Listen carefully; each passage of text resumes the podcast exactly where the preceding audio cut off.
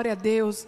E o nosso Deus, ele gosta de nos surpreender, né? Ele é aquele que faz infinitamente mais do que pedimos ou pensamos. Então é maravilhoso quando a gente chega com expectativas, porque o nosso Deus, ele vai além. Você crê nisso? Amém.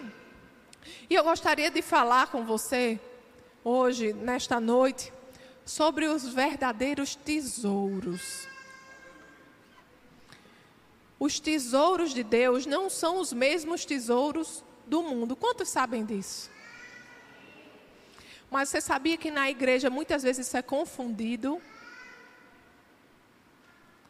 Na igreja, muitas vezes, é, as pessoas confundem o que verdadeiramente é riqueza para Deus.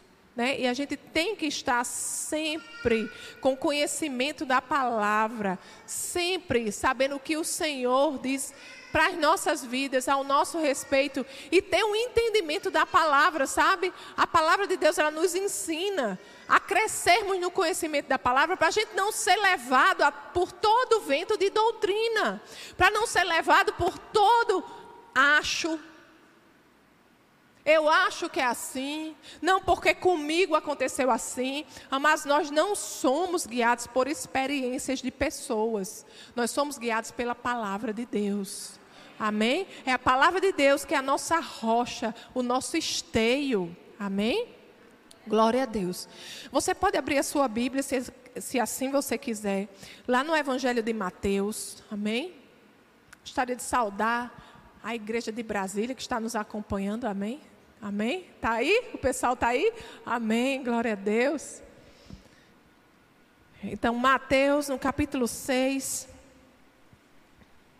a partir do verso 19: Não acumulem para vocês tesouros na terra, onde a traça e a ferrugem destroem, e onde os ladrões arrombam e furtam, mas acumulem para vocês tesouros nos céus onde a traça e a ferrugem não destroem, e onde os ladrões não arrombam nem furtam. Aqui ele deixa bastante claro, né, que os tesouros da terra os ladrões arrombam e furtam, mas os tesouros no céu a traça e o ferrugem não destroem. Então são duas coisas diferentes.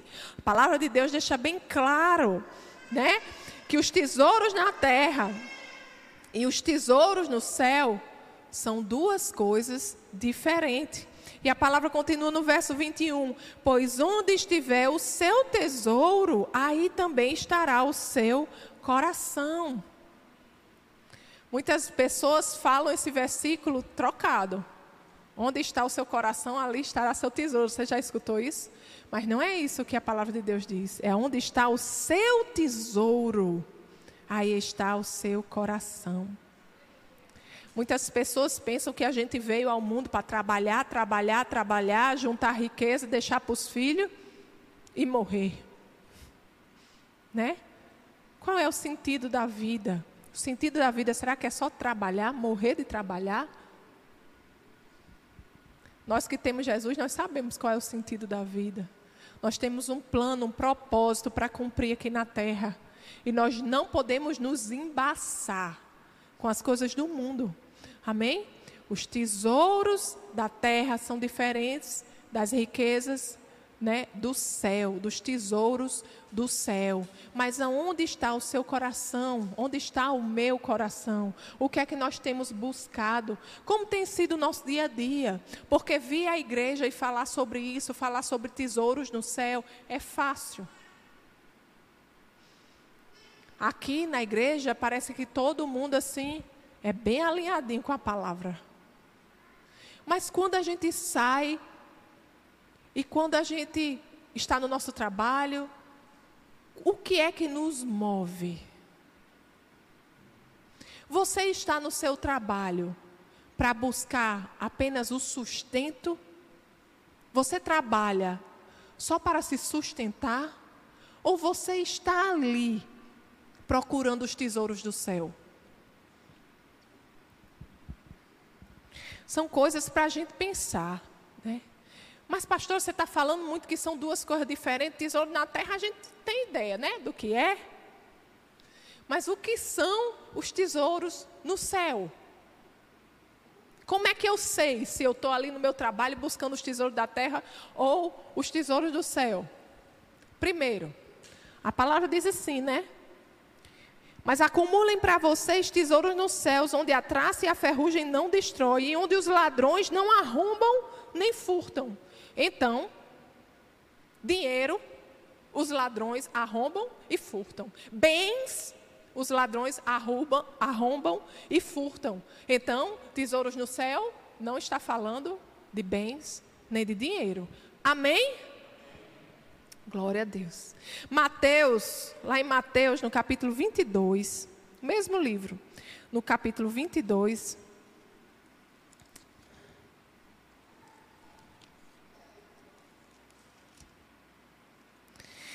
Vinte e dois, no verso 21, perguntaram a Jesus, né?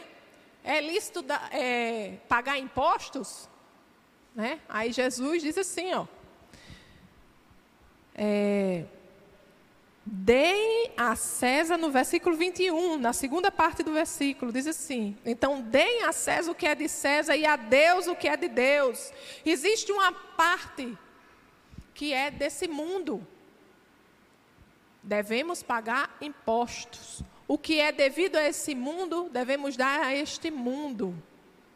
Mas deem a Deus. Existe uma parte de Deus. E o que é de Deus deve ser dado a Deus. Deem a César o que é de César e a Deus o que é de Deus. Dinheiro e tesouros no céu são duas coisas diferentes. É isso que Jesus está falando. Ei, não misturem. São duas coisas diferentes. A moeda do reino é outra. Né? Que ele até fala assim: qual é a esfinge que está nessa moeda? Né? Então, dê a César o que é de César e a Deus o que é de Deus. Lá em Lucas, Lucas no capítulo 16,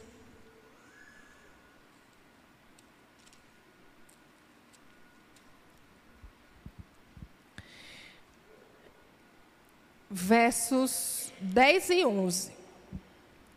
Lucas 16, versos 10 e 11, diz assim: Quem é fiel no pouco, também é fiel no muito. E quem é desonesto no pouco, também é desonesto no muito.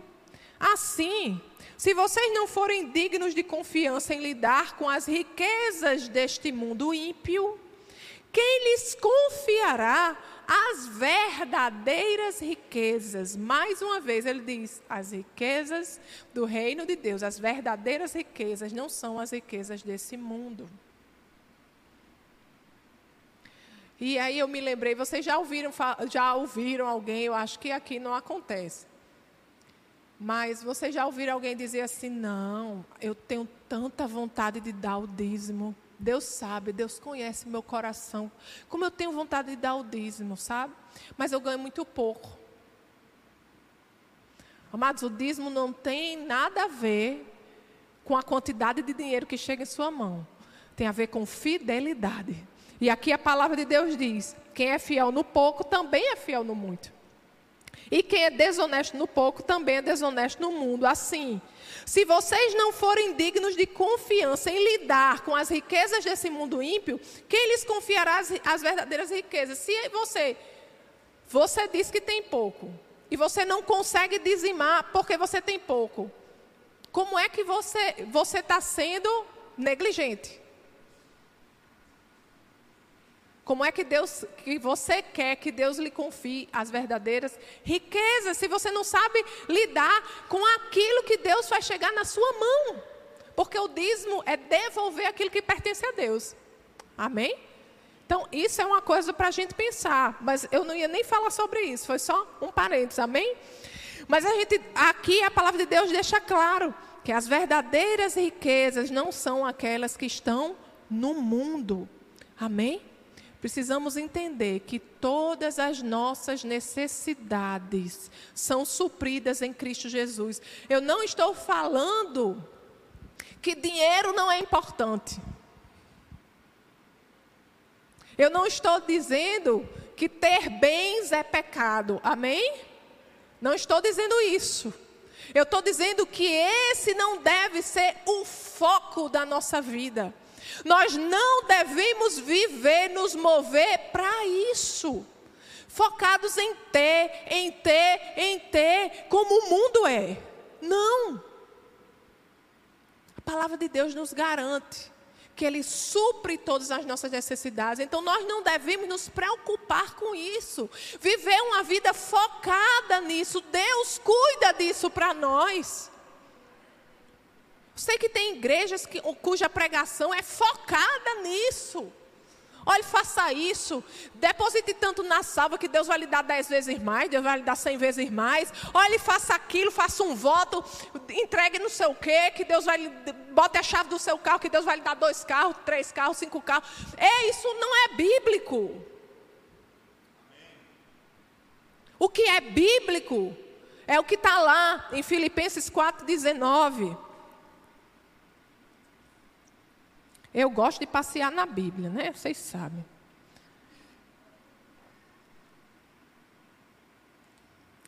Filipenses 4, 19 diz assim. Cadê? Está aqui. O meu Deus suprirá todas, diga todas todas as necessidades de vocês de acordo com as suas gloriosas riquezas em Cristo Jesus. Ele está falando aqui de todas as necessidades. Aqui Paulo está falando num contexto de necessidade mesmo, física, de comida, de suprimento. Mas aqui não está falando só de comida e suprimento, ele está falando todas as necessidades. Todas as necessidades envolvem também necessidades emocionais saúde, segurança. Deus, Ele supre todas as nossas necessidades. Agora, necessidade é diferente de capricho. Quais são as suas necessidades que para Deus é impossível? Não existe. Quais são as suas necessidades? Deus supre todas as suas necessidades, então descanse. Deus não quer que você viva uma vida focada nisso. Descanse, faça a sua parte e descanse. Deus cuida de você. Aleluia. Lá em Mateus, vamos lá de novo, para o livro de Mateus, capítulo 6. A partir do verso 25, olha o que, é que a palavra de Deus diz. Portanto, eu lhes digo: não se preocupe com a sua própria vida, quanto ao que comer ou beber, nem com o seu próprio corpo, quanto ao que vestir. Não é a vida mais importante que a comida e o corpo mais importante que a roupa? Será que vale a pena trabalhar, trabalhar, trabalhar até perder a saúde? Não é a vida mais importante que a comida? E o corpo mais importante que a roupa? Será que a sua vida, a sua saúde não é mais importante do que você ficar se matando no trabalho? Eu estou falando de exageros, amado. O trabalho é bênção de Deus, foi dado por Deus. Quando Adão e Eva entraram naquele jardim, Deus disse: cuide do jardim. Foi o primeiro trabalho.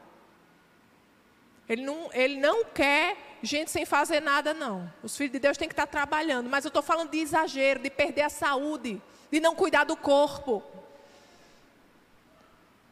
Isso não é a vontade de Deus para nós. O verso 26 diz: Observem as aves do céu, não semeiam, nem colhem, nem armazenam em celeiros. Contudo, o Pai Celestial as alimenta. Não tem vocês muito mais valor do que elas? Quem de vocês, por mais que se preocupe, pode acrescentar uma hora que seja a sua vida? Preocupação não leva a nada. Preocupação, a palavra já diz, né? É uma ocupação. Você está se ocupando previamente, antes de acontecer. O verso 28 diz: Por que vocês se preocupam com roupas? Vejam como crescem os lírios do campo, eles não trabalham nem tecem. Contudo, eu lhes digo que nem Salomão, em todo o seu esplendor, vestiu-se como um deles. Se Deus veste assim a erva do campo, que hoje existe e amanhã é lançada ao fogo, não vestirá muito mais a vocês, homens de pequena fé. O que é que você precisa que Deus não pode lhe dar? Portanto, não se preocupem dizendo que vamos comer, ou que vamos beber, ou que vamos vestir, pois os pagãos, os pagãos é aqueles que não, não têm Cristo, não têm aliança com Deus, que creem em outros deuses. Os pagãos é que correm atrás dessas coisas, amados, é os pagãos. São os pagãos que ficam falando o tempo todo sobre isso. São os pagãos que acham que a religiosidade é medida pela quantidade de bens que você tem, pelo dinheiro que você tem na conta bancária. São os pagãos. A riqueza do céu é outra.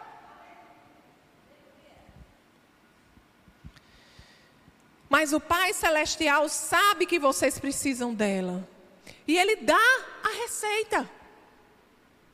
Busquem, pois, em primeiro lugar nossa vida, em primeiro lugar, não deve vir o nosso trabalho, não.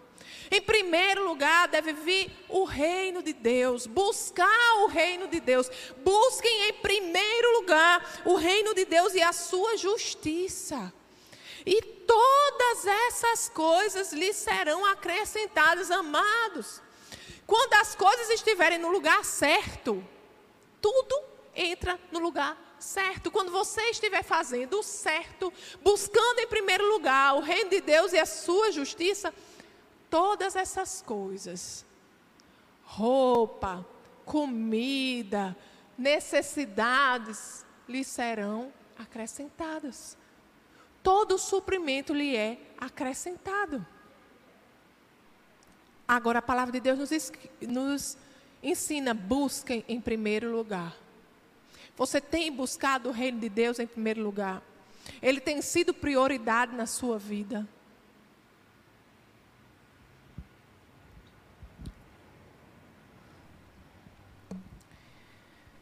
O verso 34 diz: Portanto, não se preocupem com o amanhã, pois o amanhã trará suas próprias preocupações. Basta cada dia o seu próprio mal. Não, eu estou trabalhando, me matando de trabalhar, porque eu quero deixar isso, isso e isso para os meus filhos. Eu quero deixar isso aqui para o meu neto. Eu quero fazer não sei o que, não sei o que. Não, porque meu sonho é eu juntar dinheiro e ir para não sei aonde. Busquem, em primeiro lugar, o reino de Deus e a sua justiça. Olhe, muitas vezes nós ficamos doentes, nós sabemos que a palavra de Deus diz, né, que Jesus levou sobre si todas as nossas dores, todas as nossas enfermidades. A vontade de Deus é que andemos em saúde divina. Mas muitas vezes nós ficamos doentes e não é culpa de Deus, não é culpa de Deus, certeza. Não é seta de Satanás, mas é culpa nossa porque nós não cuidamos do nosso corpo. Porque nós, na correria do dia a dia, nós não nos alimentamos direito. Nós não comemos direito, nós não dormimos direito. E ficamos doentes porque plantamos algo. E a palavra de Deus diz que tudo que a gente planta, a gente colhe. Como é que você tem lidado? O que é que tem sido prioridade na sua vida? A palavra nos diz para não andarmos preocupados em acumular riquezas, mas em servir o reino de Deus. É assim que as coisas são nos acrescentadas. Amados, quando cuidamos da obra de Deus, Deus cuida de nós. Quando cuidamos dos negócios de Deus, Deus cuida dos nossos negócios. Deus cuida do nosso trabalho, Deus cuida da nossa família e nada falta. Agora, a chave é essa busquem em primeiro lugar o reino de Deus e a sua justiça, e as demais coisas vos serão acrescentadas.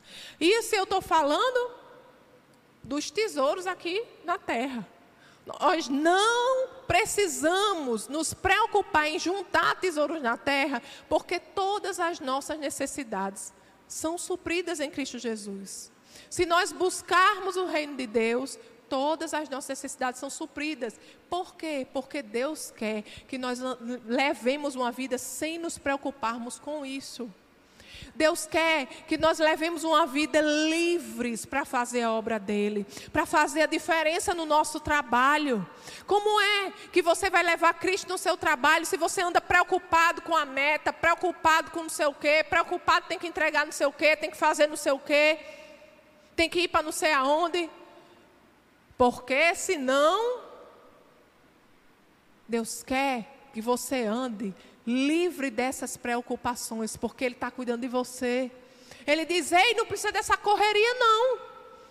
Ei, não precisa você gastar sua saúde nisso, não. Eu cuido de você. Você está com foco errado. Busque fazer a minha vontade, busque fazer a obra, busque ser Cristo na vida dos seus colegas. É isso que Deus quer que você faça. E é tão interessante que quando você começa a ser Cristo na vida dos seus colegas, lá no seu trabalho, as pessoas começam a notar. E de repente, a, você começa a fazer mais do que os seus colegas. O povo diz: rapaz, como é que ele tem tempo? E nem você sabe como é que você tem tempo, como é que você dá conta, mas quando você vê, você já deu conta. Amém? Você crê nisso? Glória a Deus. E isso Deus nos diz. Não se preocupe com esses tesouros na terra, não. Eu cuido de vocês. Mas, mais uma vez, e os tesouros no céu? Pastor, você está só me enrolando. Fala dos tesouros no céu. Vamos lá para Apocalipse. Eita, ô pastor. Eita. Vamos lá para Apocalipse. Pastor Alexandre disse: Eita. Quando, quando fala assim, o pregador fala Apocalipse, né? A igreja fala, não, não é bem assim não, pessoal. Apocalipse 3, a partir do verso 17, a palavra nos diz quais são as verdadeiras riquezas. Diz assim: Você diz, isso é uma carta à igreja de Laodiceia. Certo? É, uma, é a carta à igreja de Laodiceia. E diz assim o Senhor: Você diz, estou rico, adquiri riquezas e não preciso de nada. Não, recorre, não reconhece, porém, que é miserável, digno de compaixão, pobre, cego e que está nu. Você pode ser milionário aqui.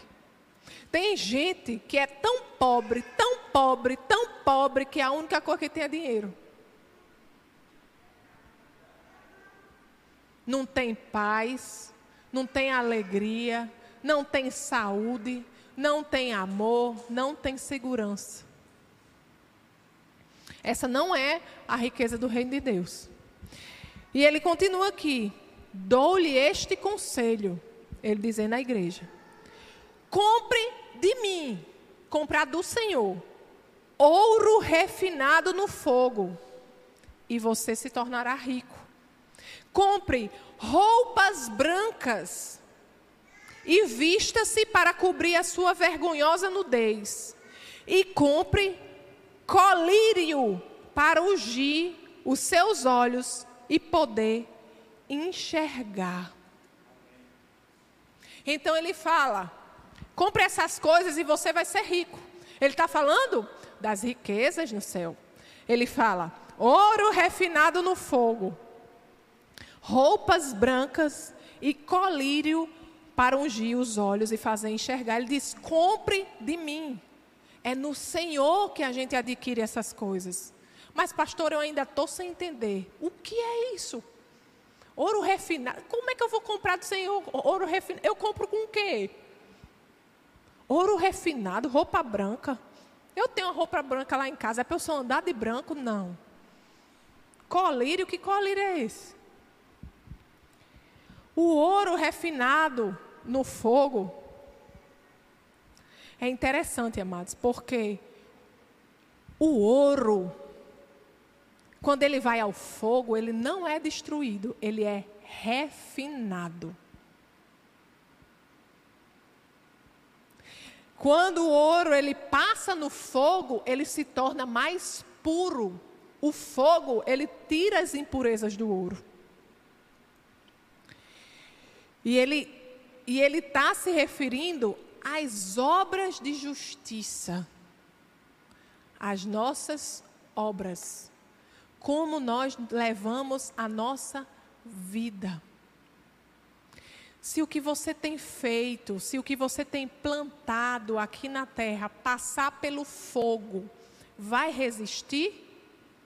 Vai ficar mais puro ou vai ser destruído? Vamos lá para 1 Coríntios, capítulo 3. Quem está recebendo do Senhor, dá glória a Deus? Glória a Deus. Também estou, viu? 1 Coríntios, capítulo 3, a partir do verso 12.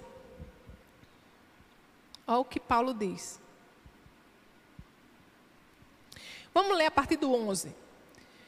Porque ninguém pode colocar outro alicerce além do que está posto, que é Jesus Cristo. Jesus é a palavra de Deus.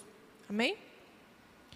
Aí o 12 diz: se alguém constrói sobre esse alicerce, usando ouro, prata, pedras preciosas, madeira, feno ou palha, sua obra será mostrada, porque o dia atrará a luz.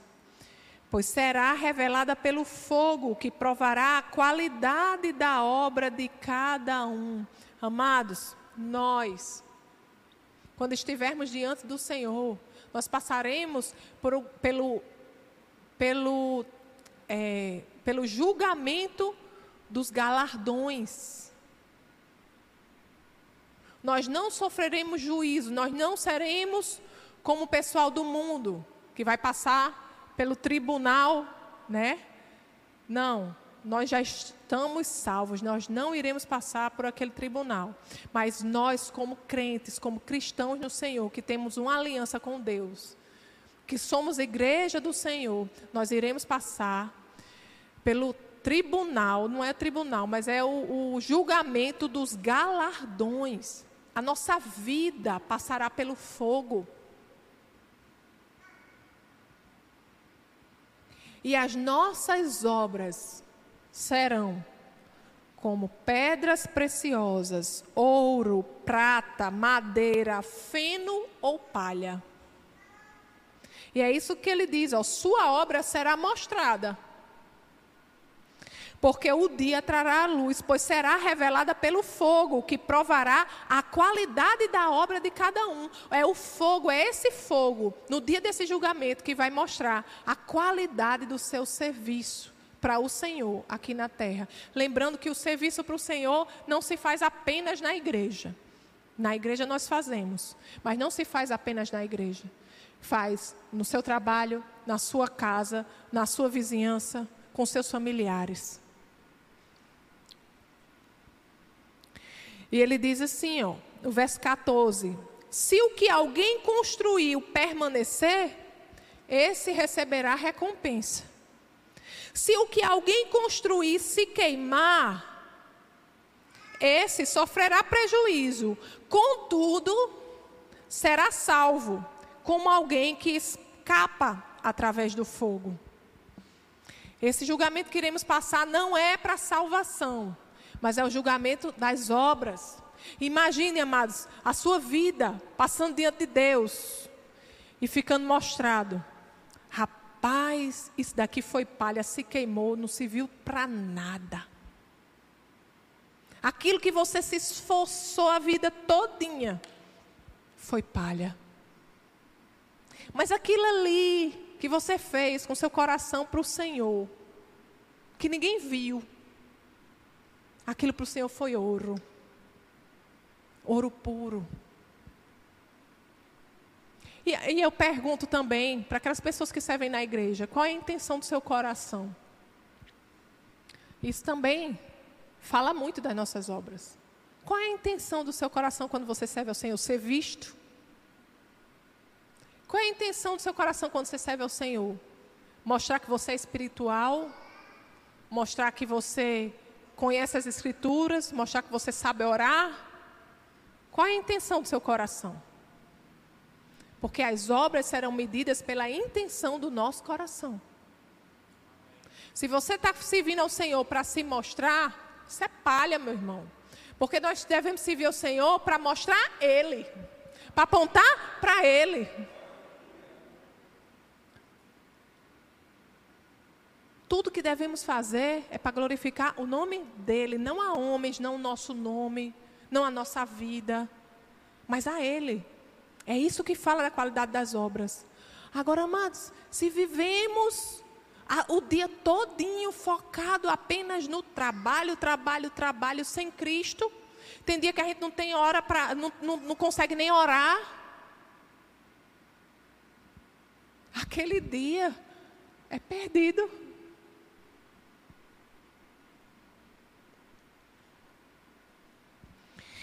Então a verdadeira riqueza para o Senhor, né? Ele fala: Ouro refinado no fogo, comprar do Senhor. Por que comprar do Senhor? Porque é buscar nele. É buscar no Senhor esse ouro. É dizer: Senhor, o Senhor me colocou aqui nesse lugar, nesse trabalho. O que é que o Senhor quer que eu faça? Eu sei que não é só o trabalho natural. Senhor, eu sou o teu filho. Eu sei que o Senhor quer me usar como instrumento teu. O que é que você quer que eu faça? Eu quero, Senhor, plantar obras de justiça aqui. Eu quero, Senhor, que o que eu fizer aqui seja ouro diante de ti, seja ouro refinado. Então é buscar no Senhor, comprar no Senhor é isso, é buscar nele. Senhor, qual é a obra que você quer que eu faça aqui no meu trabalho, aqui na minha igreja, aqui na minha vizinhança, aqui na minha família? É comprar nele. Amém? Somente nele. Isso não tem nada a ver com a nossa vontade. Amém? Vocês estão entendendo? Outra riqueza, né, que Apocalipse 3, 17 e 18 nos fala, é roupas brancas. Roupas brancas para vestir a vergonha. Não é isso? Pode botar aí Apocalipse 3, 17 e 18? Já está aí? O 18. Compre roupas brancas e vista-se para cobrir a sua vergonhosa nudez. Roupas brancas tem a ver com santidade. A palavra de Deus diz: sede santos como eu sou santo. Nós devemos ter uma vida de santidade. Vida de santidade é uma vida que agrada a Deus, é uma vida que obedece ao Senhor. É uma vida que procura ser mais parecido com Ele. É uma vida que se aparta do mundo. Que entende que estamos no mundo, então devemos conviver com pessoas do mundo. Mas lembrar que estamos convivendo com pessoas do mundo, mas nós não somos iguais a ela. Nós estamos ali para ser luz, nós estamos ali para influenciar e não para ser influenciado. Nós devemos saber que nós somos filhos do Deus Altíssimo, do Deus Todo-Poderoso, e assim como Ele era né, como, como Ele é, somos nós neste mundo. Nós devemos refletir Deus na nossa vida, no nosso proceder, nas nossas palavras, nas nossas ações. Se nós somos da verdade, não existe crente para mentir. Quando nós mentimos, nós não estamos andando em santidade. Quem é o pai da mentira? É o Satanás, é o diabo e nós não temos nada a ver com ele. Santidade é separado, ser santo é ser separado do mundo. Ser santo é ser diferente do mundo. Ser santo é não ser todo mundo. Você é diferente. Ai, mas está na moda agora um short bem curtinho. Você não é todo mundo. Tem muita coisa que está na moda que pode glorificar a Deus. Santidade, uma vida de santidade, é uma vida que agrada a Deus, uma vida separada do mundo. É saber que você não foi chamado para ser influenciado, mas para influenciar que você tem o Espírito Santo de Deus dentro de você, que deve fazer a diferença na vida de outras pessoas. É isso que Deus quer. Então, as riquezas do céu, ouro refinado no fogo, roupas brancas. A outra coisa que a palavra diz, Apocalipse 3,18: colírio para ungir os seus olhos e poder enxergar. Essa santidade, só voltando aqui um pouquinho, essa santidade nós compramos também no Senhor. Somente nele nós podemos ser santos. Eu não estou dizendo que é fácil, sabe, amados? Não é fácil. Não é fácil nós sermos separados do mundo, não é fácil, mas no Senhor nós conseguimos. No Senhor, na palavra de Deus, quando nós temos conhecimento da palavra de Deus, intimidade com o Espírito Santo, se você for sair da santidade, a primeira coisa que começa a arranhar dentro de você, começa aquele negócio aí, alguma coisa está errada aqui, não está dando certo não. Essa roupa aqui. Bota uma roupa antes de sair de casa, mulherada. Homem também, viu? Porque hoje em dia tem umas calças apertadas que misericórdia, né? Então, antes de sair de casa, bota uma roupa e vai para frente do espelho e diga assim: Espírito Santo, essa roupa está boa? Essa roupa aqui está glorificando o Senhor? Essa roupa aqui é digna de uma filha de rei, de um filho de rei? Está glorificando teu nome? Pergunta, amado, diante do espelho. E o Espírito Santo vai lhe dizer, vai trazer paz, ou então aquele negócio, não, acho que não.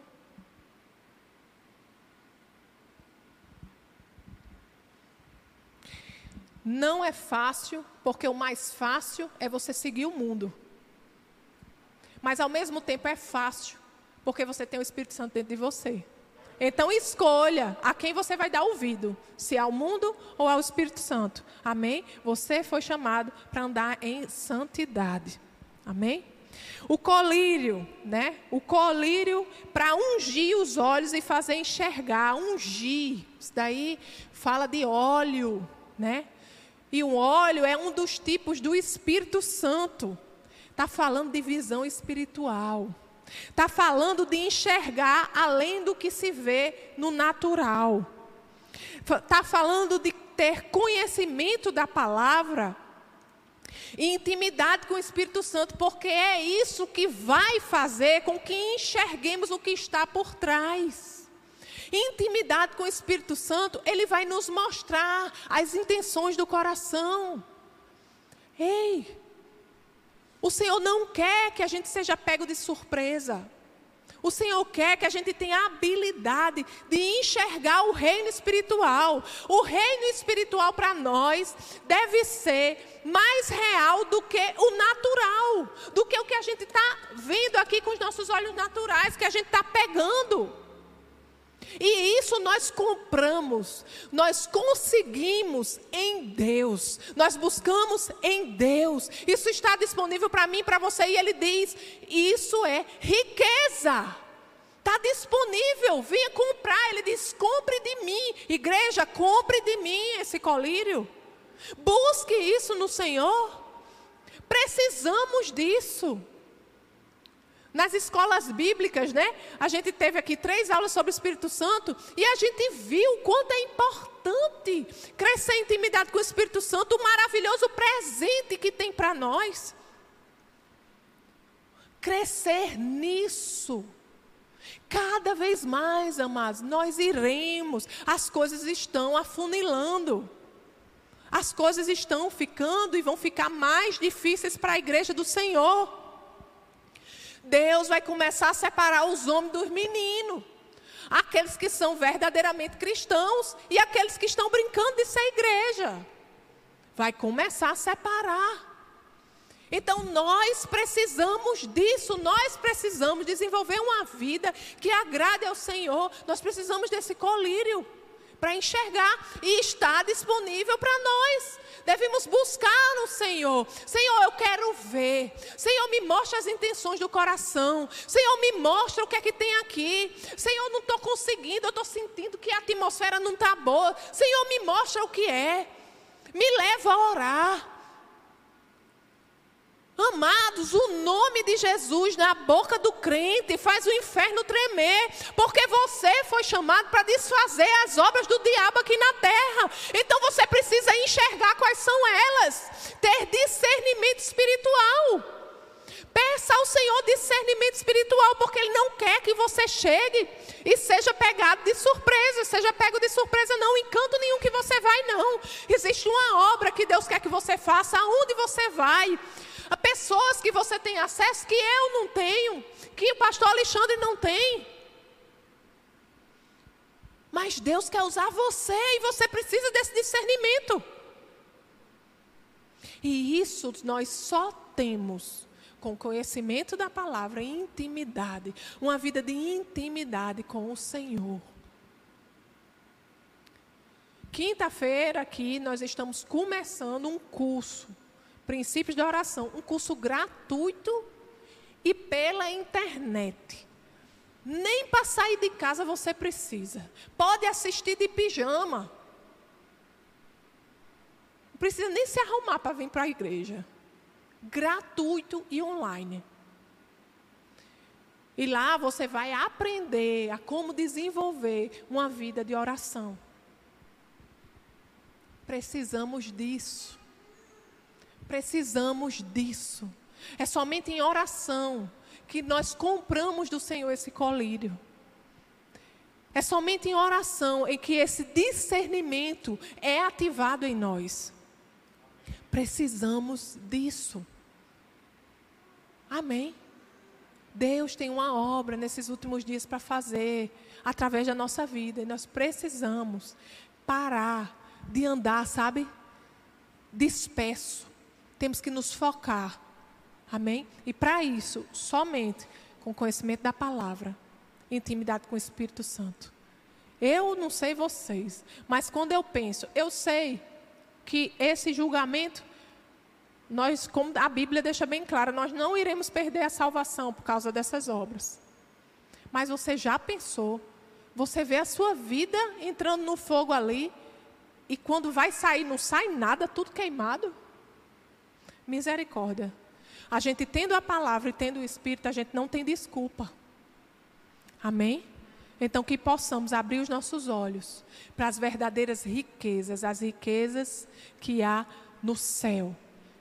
E não nos perdermos com as riquezas dessa terra. Tudo o que nós precisamos, as nossas necessidades são supridas em Cristo Jesus. Então, que o nosso foco seja as riquezas no céu e não na terra. Amém? Vamos orar, amados? Glória a Deus. Aleluia. Louvado seja o Senhor. Vocês receberam do Senhor nessa noite? Amém. Glória a Deus. Deus é bom, amados. Deus é bom, amados. E a gente vem para a igreja para aprender da palavra, mas nós devemos praticar. Lá em Tiago diz, né? Que sejam praticantes da palavra e não só ouvintes. A gente não pode sair da igreja que palavra abençoada e não praticar. Devemos praticar. Devemos analisar o nosso coração, o que é que nos move neste mundo. O que é que nos move neste mundo? O que é que nos move no serviço do Senhor? O que é que nos, nos move na obra de Deus, no nosso dia a dia? O que é que nos move? Qual é o sentido da nossa vida? Amém? Vamos orar. Pai querido, Pai amado, nós te agradecemos, Senhor, porque tu és bom. Obrigado, Senhor, porque tu tens um plano e um propósito para a nossa vida. E nenhum deles, Senhor, podem ser frustrados. Mas, Senhor, nós sabemos que estamos no mundo. E muitas vezes, Senhor, as coisas desse mundo faz, fazem com que percamos o foco. Não permita, Senhor, que percamos o foco.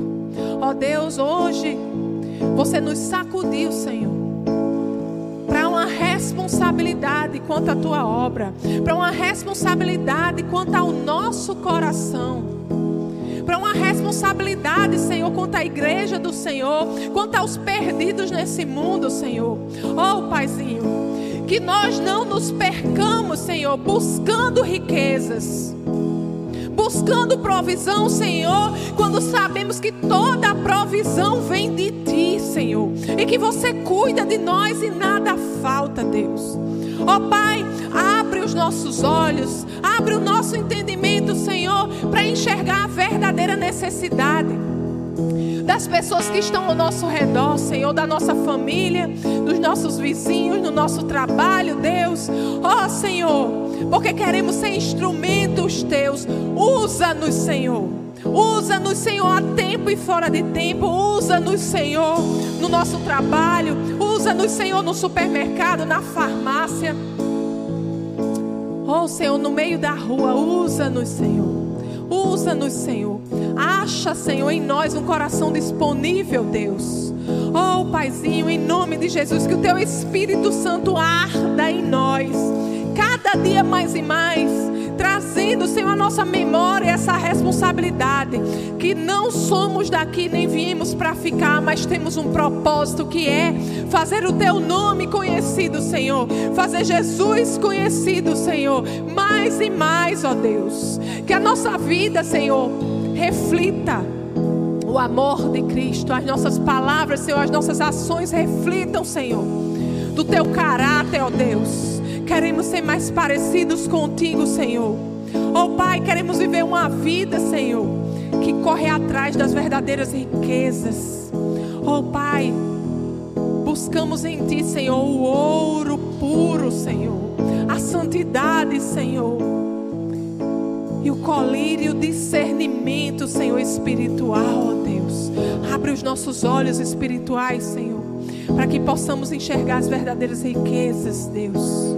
Oh, Pai, somos totalmente dependentes de Ti e sabemos, Senhor, que este é o sentido da nossa existência, esse é o sentido da vida, Senhor.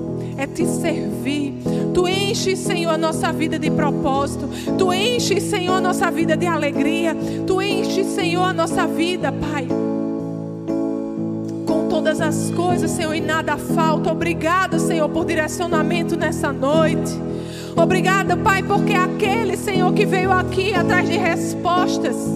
Oh, Senhor, que o teu Espírito possa guiar em cada decisão, em cada palavra. Aquele, Senhor, que precisa de cura, que receba agora cura no seu corpo, cura em sua mente, em nome de Jesus. Oh, Deus. Sabemos, Pai, que Tu és a fonte de tudo que nós necessitamos, Pai. És aquele, Senhor, que move o coração dos homens para nos abençoar, para abrir portas, Senhor. Somos totalmente dependentes de Ti.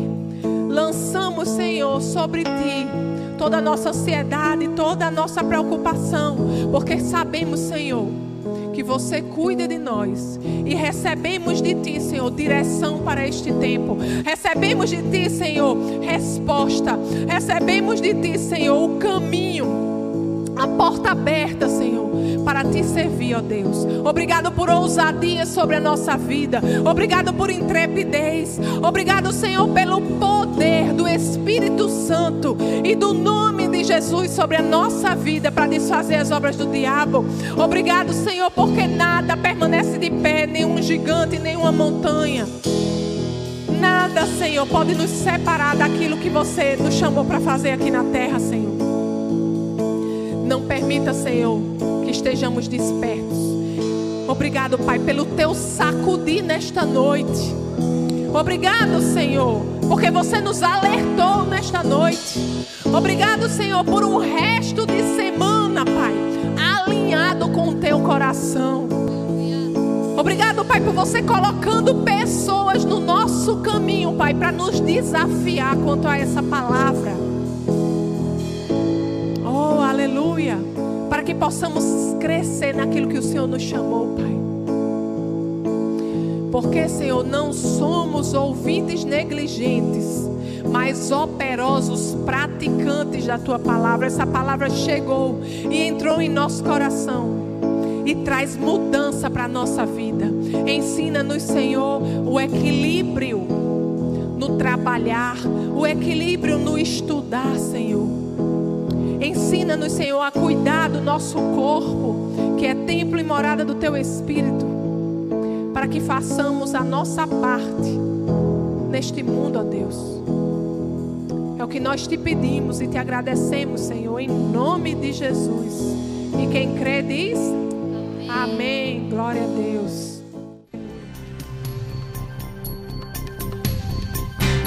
Essa foi uma produção do Ministério Internacional Defesa da Fé, um ministério comprometido em amar as pessoas, abraçar a verdade e glorificar a Deus. Para saber mais sobre o que fazemos, acesse defesadafé.org.